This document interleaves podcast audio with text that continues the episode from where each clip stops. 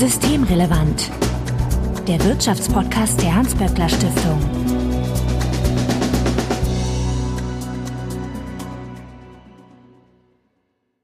Heute ist Donnerstag, der 21. Januar 2021. Willkommen zur 41. Ausgabe von Systemrelevant. Nicht mehr im Intro angekündigt, Sebastian Dolin, ich grüße dich. Hallo Marco. Es schneit endlich, also jetzt nicht mehr, ne? aber als ich das hier mir vorbereitet habe, hat es geschneit am Wochenende. Das Virus tobt und mutiert, die Politik ringt sich selbst und uns so wenig wie möglich ab, zumindest wenn man sich Zero Covid wünscht. Ja, und Sebastian, wie geht's dir so? Ja, also ich habe langsam keine Lust mehr auf die Pandemie, muss ich ehrlich gesagt sagen. Aber ich gebe dem ja Virus weiter. genau. Ja, Erschöpfung macht sich breit. Ich höre das wirklich sehr oft, dass Leute gerade sagen, so jetzt reicht's aber langsam, jetzt muss auch mal Schluss sein. Und unser heutiges Thema könnte da vielleicht auch mit reinspielen, aber bevor wir damit anfangen, ja, könnt ihr uns ja vielleicht noch schreiben, wie der Start ins neue Jahr geglückt oder missglückt ist. Und wenn ihr das möchtet, dann könnt ihr uns auf Twitter erreichen, at böckler-de oder auch per E-Mail an systemrelevant.böckler.de. Also Hinweise, Korrekturen, Anregungen und persönliche Eindrücke bitte einfach einsenden. Und Sebastian findet ihr auf Twitter als @sdulin, also Sebastian Dulin. Leider, leider lässt Corona uns nicht los. Dabei geht es im Großen und Ganzen um drei Themenbereiche, habe ich festgestellt. Schulen Riesenthema, Homeoffice Riesenthema und Impfstoffmangel ist ein Riesenthema. Meine kleine Vermutung ist ja, dass im Angesichts des Impfstoffes vielen so im Kopf rumschwirrt, ich will jetzt meinen Peaks und meine Ruhe. Und naja, das Homeoffice zumindest konnten wir letzte Woche besprechen, äh, auch wenn das nicht gänzlich erfreulich war, was wir da besprechen mussten. Und ich verspreche jetzt nicht, dass wir nächste Woche über das Dilemma mit den Schulen und Kitas sprechen, aber diese Woche geht es zumindest um den großen Gladiatorenkampf, die Impfökonomie. Sebastian, ich oder vielleicht auch wir sind empört. Die EU hat viel zu wenig Impfstoff eingekauft. Wir hätten da alle schon längst den rettenden Peaks haben können. Und wenn wir dann vorausschauend gehandelt hätten, dann wäre das vielleicht auch schon vor einem Monat gewesen, dass wir das alles gehabt hätten. Und jetzt hat die EU erst so wenig Impfstoff bestellt, jetzt hat sie wieder nachbestellt. Jetzt heißt es, bis Ende des Sommers soll ja irgendwie jeder Bundesbürger oder auch 70 Prozent der EU-Bürger ihren Impfstoffnadel erhalten haben.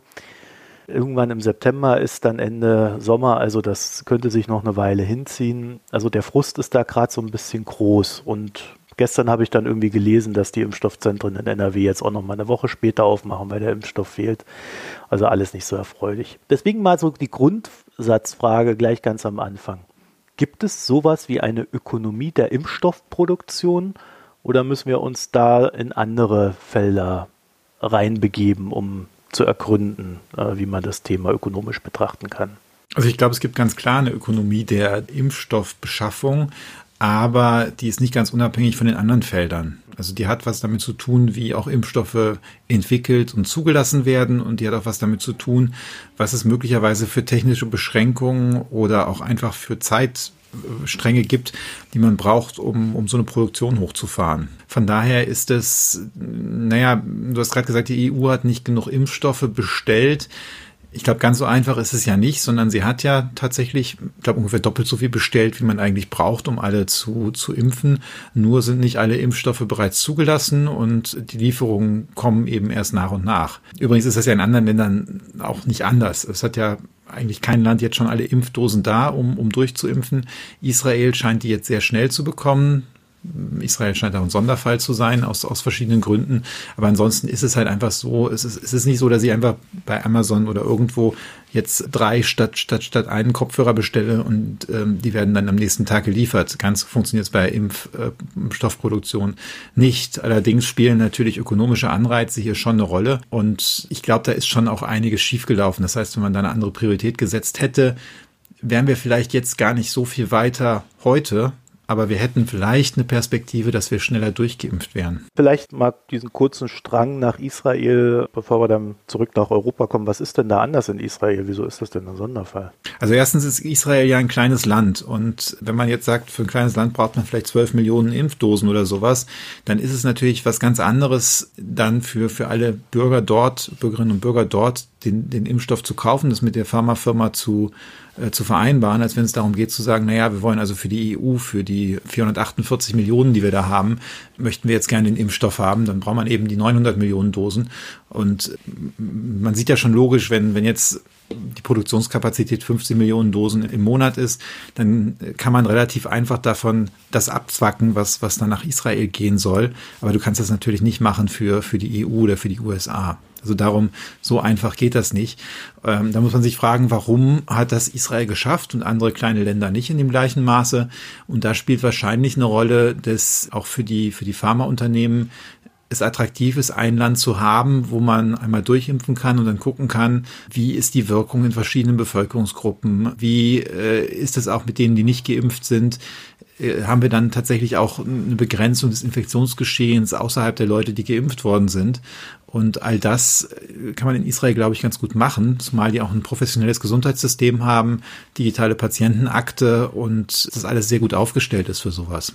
Jetzt hast du ja schon gesagt, eigentlich wurde ja genug Impfstoff bestellt, aber noch nicht jeder ist zugelassen, noch nicht jeder ist überhaupt fertig mit der Entwicklung. Da zeigt sich ja schon, wenn man denn das ernsthaft gemeint hätte, hätte man ja von quasi von jedem einzelnen Impfstoff das bestellen müssen, was man braucht.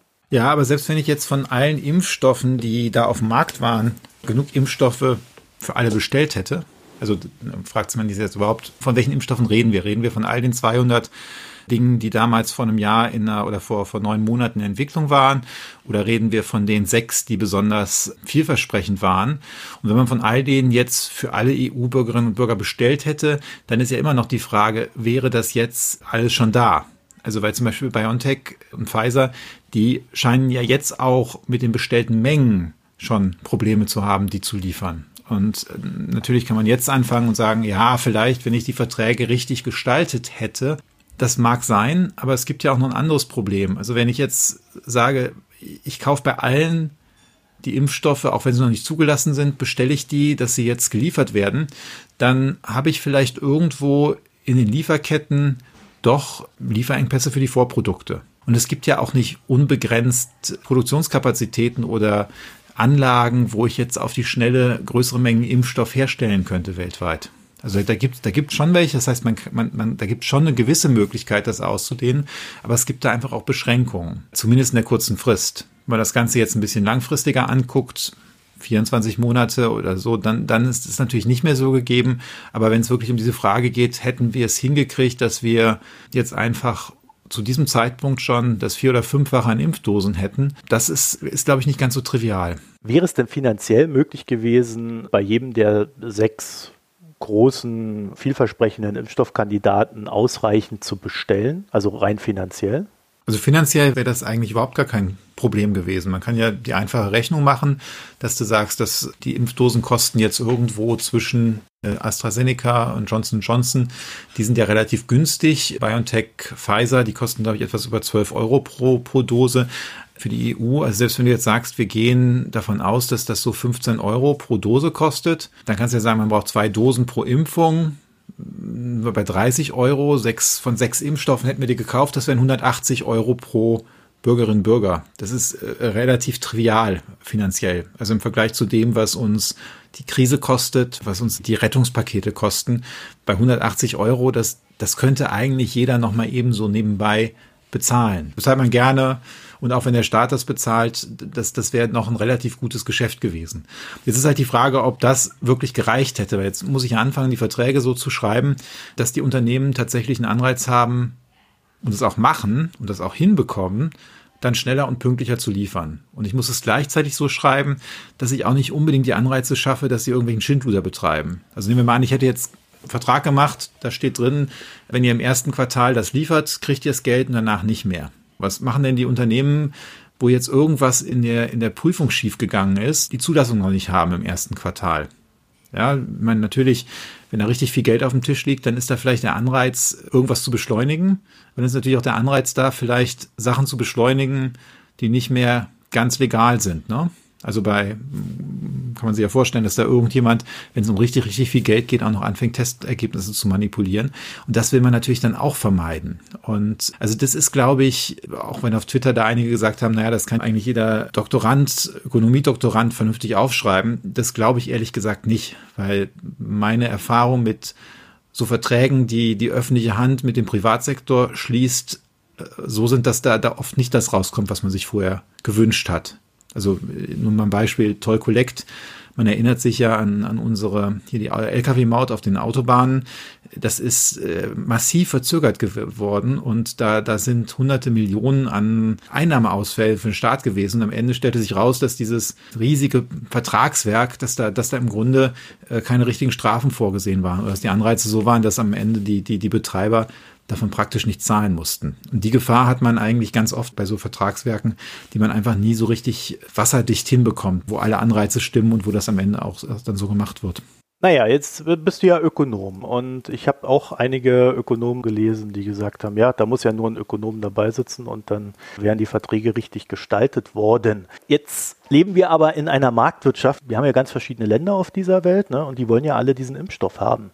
Wenn jetzt also die EU hingegangen wäre und gesagt hätte, wir wollen exklusiv die Impfstoffe so, dass wir sie als erste erhalten, weil das steckt ja in diesem Vorwurf, wir sind doch nicht durchgeimpft. Mhm. Ja. Äh, es wird halt weltweit verteilt. Dann hätten wir doch auch ganz andere Preise bezahlt. Ne? Wenn die Unternehmen das überhaupt gemacht hätten. Man hätte natürlich einen Bieterwettbewerb einsteigen können. Und ab irgendeinem Punkt wäre dann die Frage, hätten die Unternehmen dann einfach mehr produziert? Also wenn du jetzt 40, 50 Euro pro Dosis zahlst, hätten sie dann die Produktion schneller hochgefahren. Das ist wiederum nicht so ganz einfach. Auch da muss man das, das Vertragswerk dann, dann richtig gestalten, weil man kann natürlich auf so eine Anlage, die man bauen muss, kann man nur eine bestimmte Anzahl pro Monat herstellen. Und eigentlich hat so ein Unternehmen ja schon ein Interesse, dass diese Anlage über die ganze Lebensdauer genutzt wird und nicht nur einen Monat von der Lebensdauer von fünf Jahren und danach nicht mehr. Das heißt, da ist es nicht so einfach, dass die das groß genug dimensionieren. Und dann ist halt schon auch die Frage, kriegen die das überhaupt hin? Also kriegt ein Unternehmen wie BioNTech, die ja schon so ein Startup sind, kriegen die jede beliebige Skalierung von so einer Produktion hin? Ähm, und wenn man sich anguckt, man ist jetzt oft dieser Vergleich gemacht worden, Kriegswirtschaft und so weiter. Wenn man sich anguckt, wie das in der Kriegswirtschaft auch in den USA im Zweiten Weltkrieg beim Kriegseintritt funktioniert hat, da hat es eigentlich nie so funktioniert, dass die Regierung einfach gesagt hat, so wir schreiben jetzt mal einen Vertrag und dann liefern die die Unternehmen und wir schreiben da einfach jetzt einen höheren Preis rein oder mehr Bestellungen und dann wird einfach schneller geliefert. So einfach war das eigentlich nie, sondern da sind massive Eingriffe gemacht worden und da sind auch Strukturen verändert worden, um da überhaupt in diese Produktion vernünftig reinzukommen. Ich will nochmal vorne anfangen. Es ist natürlich ganz sicher so, dass man hätte am Anfang im vergangenen Jahr sich mehr damit beschäftigen müssen, wie kann ich diese Impfproduktion schnell hochfahren. Da hätte man wahrscheinlich auch mehr Geld in die Hand nehmen müssen, aber im Zweifel hätte einfach mehr Geld in der Hand auch nichts alleine, ist nicht ausreichend dahin gebracht, wo wir es jetzt haben möchten. Es ist ja nicht nur so, dass man den Impfstoff braucht. Du brauchst ja auch die Glasviel holen. Und äh, da haben wir ja Gerresheimer Glas, das ist so Spezialanfertigung. Also es ist jetzt nicht einfach so, dass man da irgendwas verwenden kann. Und die bauen ihre Produktion schon länger aus. Also sie haben schon vor der Pandemie angefangen, Glasproduktion da zu erhöhen, brauchen aber halt auch eine gewisse Zeit. Ne? Also der Staat hätte dann nicht nur den Impfstoff selber da die Produktion quasi finanzieren müssen oder, oder die Preise entsprechend erhöhen müssen, sondern er hätte auch noch viel weiter in die Wirtschaft mit eingreifen müssen. Genau, er hätte eigentlich über die ganze Lieferkette, über die, über die ganze Wertschöpfungskette der Produktion gucken müssen, dass das zusammenpasst. Und das ist ja auch das, was in dieser Kriegswirtschaft genauso passiert ist. Es gibt ja diese schöne Geschichte dann von diesem B-24 Liberator Bomber, den, den sie da in den USA gebaut haben, wo sie hinterher zigtausend benutzt haben, überall, überall auf der Welt. Und am Anfang hat das ewig gedauert, um die Dinger zusammenzuschrauben. Die sind quasi in so einer Art Manufaktur produziert worden. Und ich glaube, 1939 waren sieben Stück bestellt und dann auch produziert worden. Und irgendwann hat Roosevelt gesagt, wir wollen davon 50.000 produzieren. Und das äh, ging dann überhaupt gar nicht mit diesen Produktionsweisen. Und äh, die Consolidated Aircraft Corporation, die das damals gemacht haben, die hatten auch überhaupt keine Idee, wie man das in eine Massenproduktion überführt. Und dann hat die USA das im Grunde die Regierung nur hingekriegt, indem sie ja Automobilmanager in die Regierung inkorporiert hat, also da angestellt hat, um von, von Washington aus die Rüstungswirtschaft zu betreiben und dann eben auf, auf die anderen Unternehmen hinzugegangen sind, um, um die einzubinden, quasi in so eine Massenproduktion. Und ich kann mir vorstellen, dass man, wenn man das so macht, man natürlich Prozesse massiv beschleunigen kann, aber das geht halt darüber hinaus, irgendwie einen Vertrag ein bisschen anders auszuhandeln und ein bisschen mehr Geld auf den Tisch zu legen. Ja, würde man denn, also bei einer Kriegsökonomie ist es ja aber auch so, dass man das quasi im eigenen Land alles alles fertigen muss. Ne? Also ich kann ja da nicht äh, nach Holland gehen und das fertigen, sondern dann sage ich, ich stehe jetzt hier für mich so und produziere das hier alles in Deutschland und dann muss ich auch alles aus überall aus der Welt halt auch bekommen dafür. Das, also mal abgesehen davon, dass ich dann das Kooperative verlasse, treibe ich doch damit einfach nur die Preise. Ja, das ist die gute Frage. Wir Ökonomen haben ja diesen Begriff der Angebotselastizität und das ist die Frage, wie schnell wird dann mehr angeboten, wenn der Preis nach oben geht. Und äh, bei, bei vielen Produkten gibt es natürlich eine gewisse Möglichkeit, auch kurzfristig die Produktion zu erhöhen. Also du kannst dann ja, ich weiß jetzt nicht, was die Glasviolen, was sonst mit denen gemacht wird, dann gibt es vielleicht keine mehr für Tetanusimpfung oder sowas, wenn der Preis hoch genug geht für die äh, Covid-Impfung. Das heißt, da kann, da, da, da passiert schon was an der Stelle. Nur die Frage ist, ob der Markt alleine, wenn das kurzfristig ist, ob die Unternehmen alleine das dann ausreichend koordiniert bekommen. Und da ist eben mein, meine Lesart diese, der Geschichte der, der Kriegswirtschaft in den USA, dass das nicht so gut funktioniert ohne die Eingriffe. Also ohne wirklich koordinierende Eingriffe. Klar, da, und das muss nicht unkooperativ sein. Das kann schon so sein, dass dann jemand, der, der Ahnung hat, die anderen in der Wirtschaft zusammentrommelt, dass man sich zusammensetzt und dann eben guckt, wie kann man jetzt in, in Krisenbedingungen was hinbekommen. Aber das funktioniert, glaube ich, selten kurzfristig alleine über den Preis. Und glaubst du, man könnte das tun? Weil wir haben ja in Europa oder auch in Deutschland haben wir ja sehr viele global agierende Unternehmen. Also wenn die dann auf einmal anfangen, Germany First zu betreiben, könnte das ja dann in der Folge global betrachtet wieder ja, zu, zum Beispiel zu Auftragsentzug führen oder Sanktionen oder ähnlichem. Na, die Frage ist ja, muss es eine Germany First Lösung sein? Oder wäre nicht eigentlich die Lösung gewesen, wir bauen jetzt für Covid die Produktionskapazitäten massiv aus. Und ähm, na gut, wenn jetzt irgendwelche Sachen, die, die nicht ganz so wichtig sind, vielleicht kann man eine Tetanusimpfung auch ein bisschen aufschieben, zum Beispiel, wenn die Dinge dann jetzt nicht dieses Jahr produziert werden, schadet das auch dem Rest nicht. Also das kann man ja sich ja durchaus vorstellen. Zum Beispiel bei der Maskenbeschaffung da war das ja auch so im Frühjahr, diese, diese Atemschutzmasken, die gab es nicht oder gab nicht genug. Und äh, die Regierung, die Bundesregierung hatte auch Probleme, die tatsächlich zu beschaffen. Und am Ende hat das ganz gut geklappt, als sie äh, die, die, die Einkäufer von großen deutschen Industrieunternehmen zu, um Hilfe gebeten haben. Und die haben dann ihre Verbindung genutzt und dadurch dann eben Schutzausrüstung im Rest der Welt eingekauft. Die sind dann auch geliefert worden und nicht mehr irgendwo auf, auf irgendwelchen Flughäfen verschwunden, wie das ja vorher immer so der Fall war. Das heißt, ich glaube, das kann man schon machen. Nur, das hat auch am Anfang nicht einfach nur geklappt, dass gesagt worden ist, wir zahlen mehr, sondern da ist auch notwendig gewesen, dass man auf den Privatsektor zugeht und dann quasi eine, eine Lösung sucht, wo die eingebunden sind, wo sie ähm, ja vielleicht auch, auch relativ großen Blankoscheck für bestimmte Dinge bekommen, aber wo auch gesagt wird, so, das ist das Ziel, macht das jetzt mal. Das Ziel ist nicht einfach nur, dass ihr Geld verdient, indem ihr einen höheren Preis habt, sondern man muss dann eben auch schon ein bisschen appellieren an, ja, an Patriotismus oder an die Sache oder an die Notwendigkeit. Kommen wir nochmal äh, zurück zur Kriegsökonomie. Welche Kräfte müssten denn da zusammenwirken, wenn man das ernsthaft versucht umzusetzen? Auf jeden Fall muss natürlich die Regierung dabei sein, die muss sich mit den Unternehmensvertretern zusammensetzen.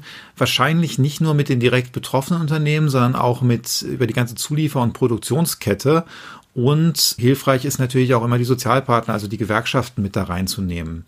Und das genau sieht man auch in den USA, denn zum Teil haben die, oder das sieht man in den USA in der, in der Kriegswirtschaft, zum Teil haben die Gewerkschaften nämlich auch bei bestimmten Dingen, ja, mehr Ahnung ist vielleicht falsch, aber mindestens genauso viel Ahnung wie die Arbeitgeber von der Organisation von Arbeitsprozessen. Und damals in den USA, da waren diese Flugzeuge, die waren total wichtig für den, für den Kriegserfolg von Amerika. Amerika hatte praktisch keine Flugzeuge. Also kurz vor dem Kriegseintritt hatten die wohl nur knapp 60 funktionsfähige Flugzeuge. Kann man sich gar nicht vorstellen, weil die USA damals neutral bleiben wollte im Grunde, hat dann die Produktion sehr schnell hochfahren wollen. Und einer der Dinge, die sie versucht haben, ist dann eben die Automobilindustrie mit einzubinden und zu sagen, ja, warum kann man nicht die Produktionsbänder, wo jetzt Autos hergestellt werden, eben so ein bisschen umwandeln und dann Flugzeuge oder Flugzeugteile zu produzieren. Das Management von General Motors hat damals zum Beispiel gesagt, ja, wir brauchen 18 Monate, um das umzurüsten. Und damals ist ein sehr bekannter Gewerkschafts Funktionär, Gewerkschaftsführer, der Walter Reuter, hingegangen und hat gesagt in einer sehr bekannten Rede, das ist Unsinn. Wir haben uns zusammengesetzt und wir können das in sechs Monaten machen. Es hat dann ein bisschen länger als sechs Monate gedauert, aber auf jeden Fall hat er mit, mit dieser Forderung, mit diesem Vorschlag dann die Unternehmer vor sich hergetrieben, die nicht völlig überzeugt waren, da so, so voll einzusteigen auf das, was der Präsident wollte. Es gab da auch Gegnerschaft, die, die nicht unbedingt in den Krieg eintreten wollten. Und außerdem hat das natürlich schon auch bedeutet, dass die ihre, ihre Arbeitsweise umstellen mussten. Das heißt also, die Unternehmer waren erstmal gar nicht so begeistert davon, dass sie jetzt vielleicht ein weniger ertragreiches Gut im Sinne der Allgemeinheit produzieren sollen.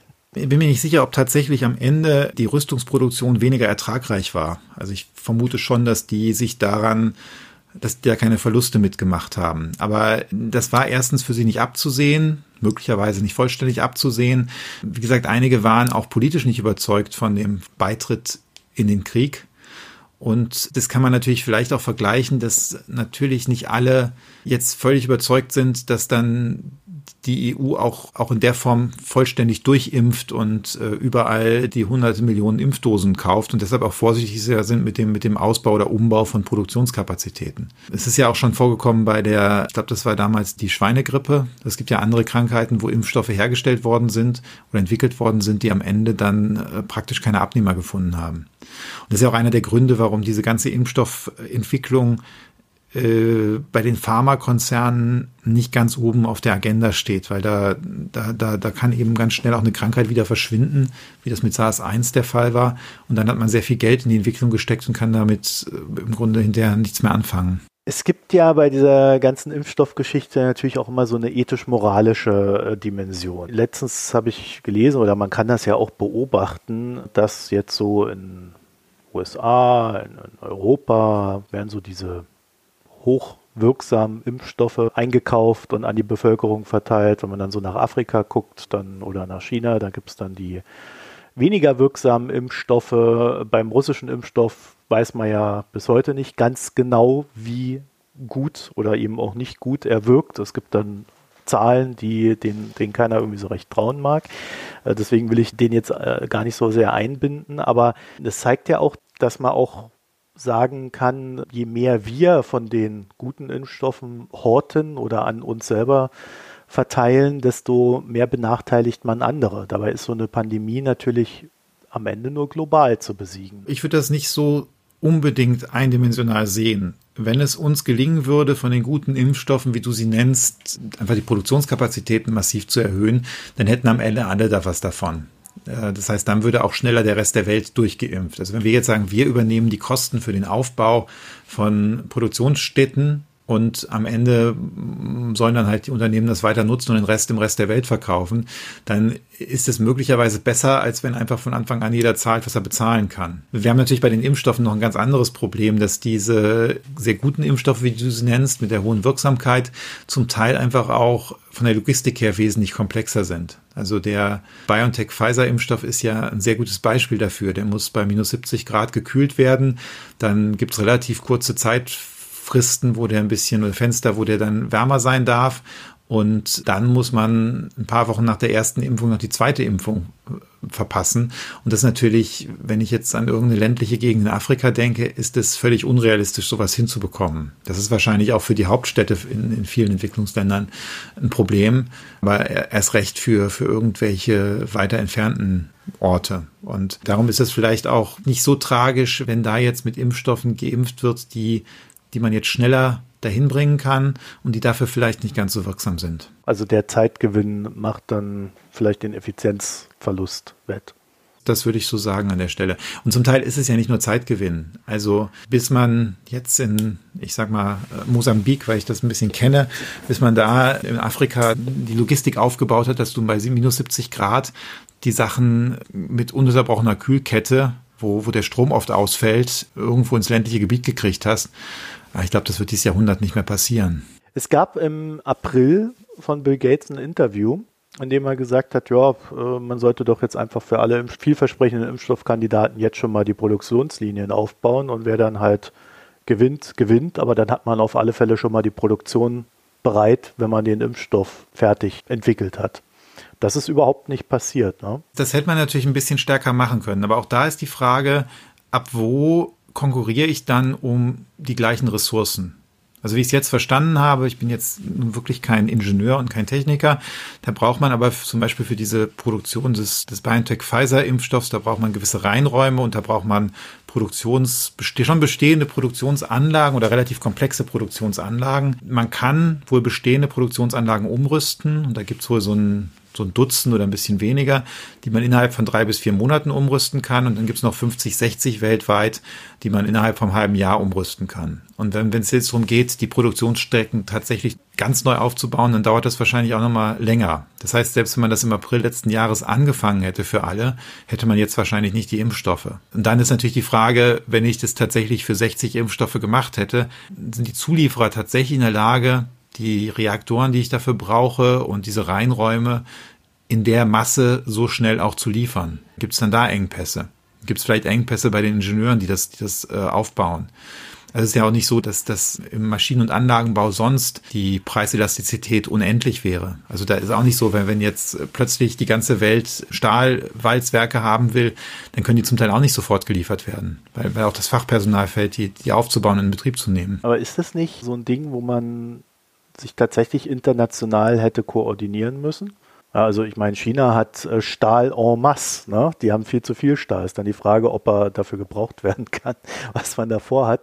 Aber da hätte man ja verschiedene Länder, der eine macht das, der andere das und dann hat man genug Labore und, und, und Fabriken hingebaut, die dann zusammen vielleicht äh, recht schnell eine anständige Produktion hinbringen. Aber gut, jetzt wissen wir natürlich, Donald Trump ist jetzt weg, aber damals war er noch da da war ohnehin vieles schwieriger. Ich glaube, du hast schon völlig recht, dass man hätte im letzten Jahr irgendwas gucken sollen, dass man diese Impfstoffproduktion schnell und nachhaltig hochfährt.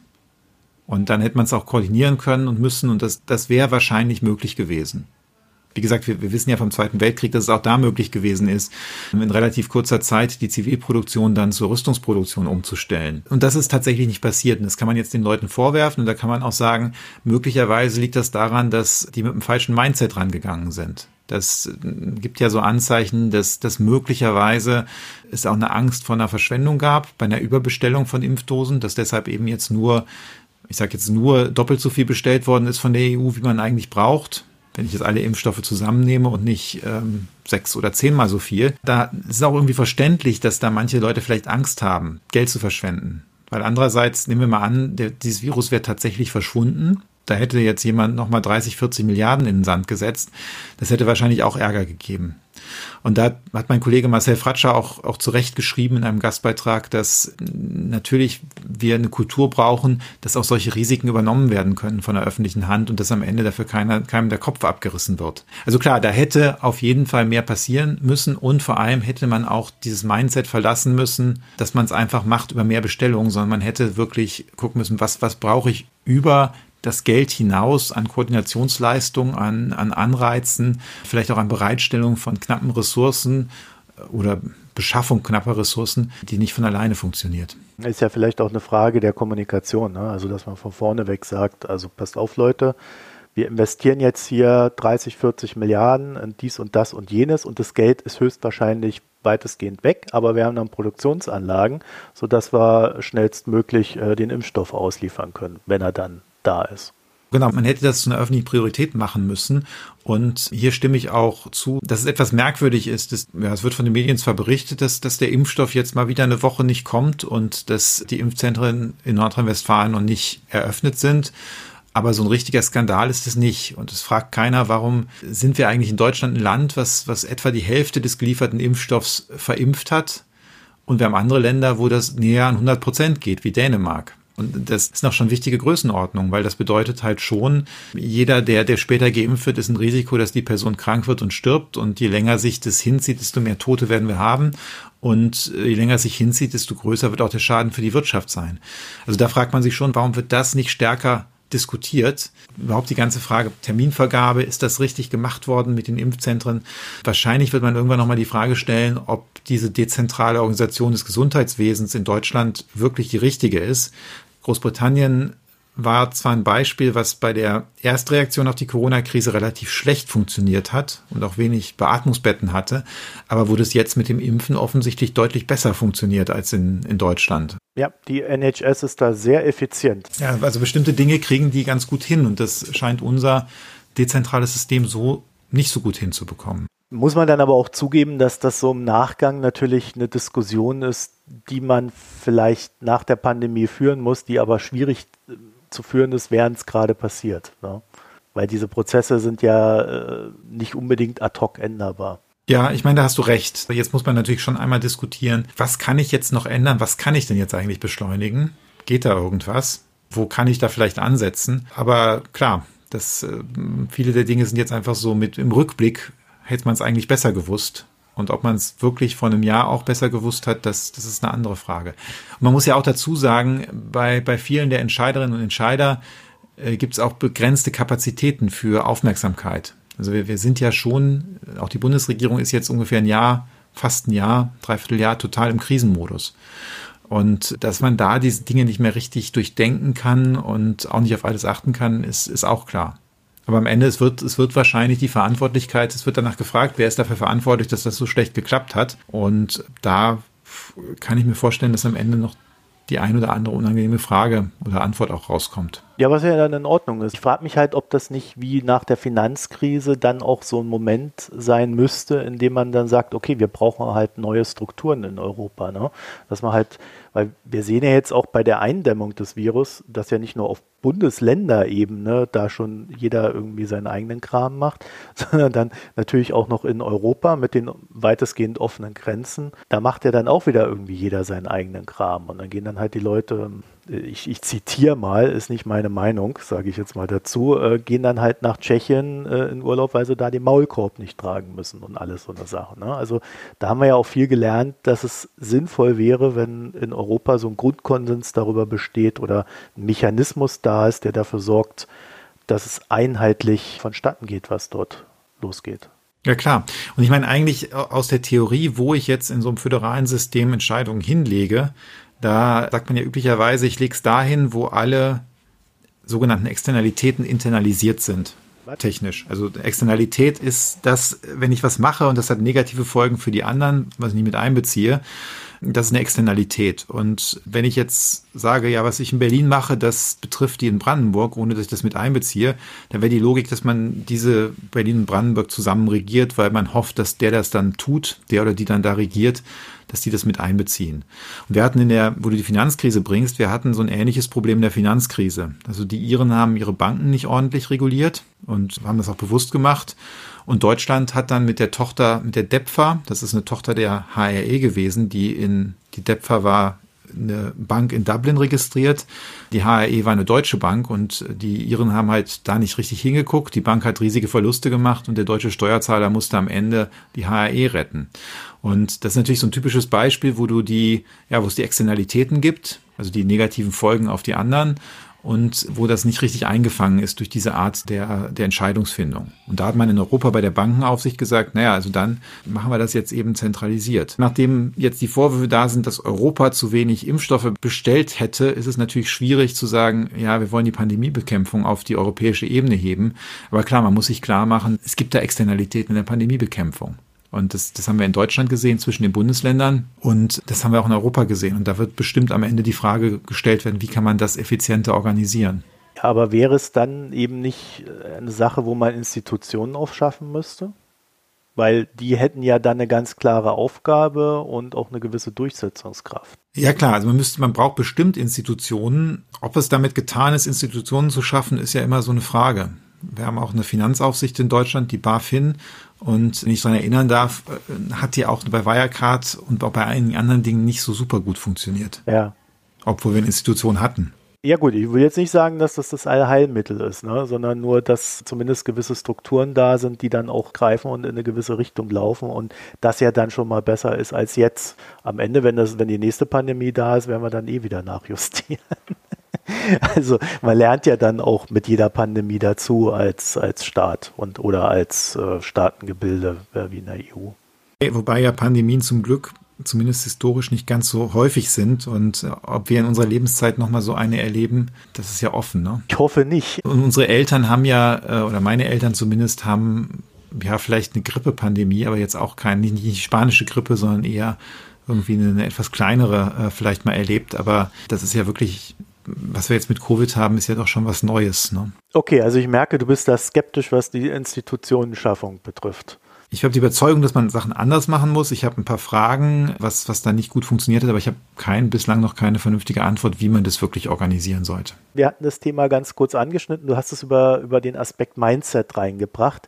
Ich finde es total interessant, dass wir auf der einen Seite sagen, wir haben hier eine Pandemie und auf der anderen Seite doch noch so ein Bewusstsein dafür da ist, Geld zu sparen oder Geld nicht unnütz rauszuhauen, zumindest vom Gedanken her. Ist diese Sparsamkeit in der EU da zu groß gewesen, was den Impfstoff betrifft? Also muss man da so generell vielleicht sagen, nee, lieber mehr als weniger? Das Impfen ist unsere Perspektive, diese Pandemie tatsächlich zu beenden und in den Griff zu bekommen. Die ganzen anderen Rettungspakete tun das ja nicht. Die, die sind ja im Grunde eher sowas wie ein Aspirin, wenn es oder eine Ibuprofen, wenn es weh tut. Äh, aber tatsächlich die, die Ursache der Krise, die wir seit fast einem Jahr haben, in den Griff zu kriegen, das geht nur eigentlich über eine erfolgreiche Impfstrategie. Und darum hätte man da viel mehr Geld und viel mehr, ja, auch einfach Fokus drauf legen sollen. Jetzt ist aber das Problem, und da sind wir wieder beim Mindset, ich glaube, es fällt einfach sehr, sehr vielen Menschen schwer, diese exponentiellen Prozesse vernünftig zu greifen und zu verstehen dass die Infektionen exponentiell wachsen und dass, wenn sie einmal runtergedrückt worden sind, das auch wiederkommen kann mit der zweiten Welle. Also ich glaube, es haben viel zu viele zwar irgendwie gedacht, naja, eine zweite Welle kann vielleicht nochmal kommen im Winter, aber vielleicht kommt sie auch einfach nicht. Ja, und dann möchte ich auch kein Geld unnütz ausgegeben haben. Also zumindest nicht, nicht in großem Stil. Und es gibt ja auch diesen englischen Satz, uh, there is no glory in prevention. Man wird als Politiker oder Politikerin wirst du ja selten dafür gelobt, wenn du was vermieden hast, was nicht passiert ist weil man einfach auch nicht weiß, wie es dann gewesen wäre. Und wenn du dafür Geld, viel Geld ausgibst, um schlimme Sachen zu verhindern, dann wird man am Ende dafür selten wirklich gelobt. Das ist vielleicht so ein psychologisches Problem, was wir hier hatten. Und ja, kann hoffen, dass das beim nächsten Mal besser ist. Naja, die Leute werden jetzt gerade auch nicht gelobt, ne? müsste man dann ja noch dazu sagen. Also die kriegen jetzt auch ihr Fett weg, dass sie da zu zögerlich agiert klar. haben. Von daher äh, war die Vorsicht da jetzt auch nicht hilfreich. Nee, nee, nee, nee, klar. Also es ist, ist natürlich schon so, wenn, wenn dann die Katastrophe eintritt, äh, bekommt man auch eins auf die Nase. Aber wenn man die Chance hat, dass die, oder man die Hoffnung hat, Chance war es ja wahrscheinlich nicht, weil es haben ja genug Leute vor der zweiten Welle gewarnt, genug Virologen und Epidemiologen. Aber wenn man die Hoffnung hat, dass, dass es so nicht kommt, ja, und die Hoffnung stirbt zuletzt und es gibt genug Leute, die immer wieder an sehr unsinnigen Hoffnungen festhalten. Dann würde ich zu meiner letzten Frage kommen. Jetzt haben wir ja sehr viel darüber geredet, was kann man machen, was kann man nicht machen, wie schwierig ist das alles. Mal ganz konkret zum Schluss, Sebastian. Ja, was kann man machen? Wie kann man künftig sich besser darauf vorbereiten und dann auch besser reagieren? Also ich meine, eine Sache ist natürlich, da muss man sich nochmal Gedanken drüber machen, wie abhängig man von Pharmalieferungen und Pharmaproduktionen aus, aus anderen Teilen der Welt sein möchte und sein will. Also klar, wir wissen alle, dass Globalisierung Vorteile mit sich bringt und internationale Arbeitsteilung und so weiter. Aber natürlich ist das Umstellen von Produktionsanlagen oder jetzt die schnelle Produktion von, von Impfstoff in Europa wesentlich einfacher, wenn wir Produktionsanlagen davon schon haben oder wenn wir überhaupt pharmazeutische Produktionsanlagen haben. Das heißt, dass der Trend, dass wir dazu nehmen, Medikamente aus China oder wer weiß woher kaufen und bei uns die Produktion abbauen, das kann uns massiv auf die Füße fallen. Und äh, ich meine, auch bei der Aufrüstung im Zweiten Weltkrieg der USA, die haben das hingekriegt, weil sie eine Automobilindustrie hatten. Die konnten sie dann schnell dazu umbauen, dass die auch Panzer, Flugzeuge und was auch immer gebaut haben. Wenn sie es nicht mehr gehabt hätten, hätte das so nicht funktioniert.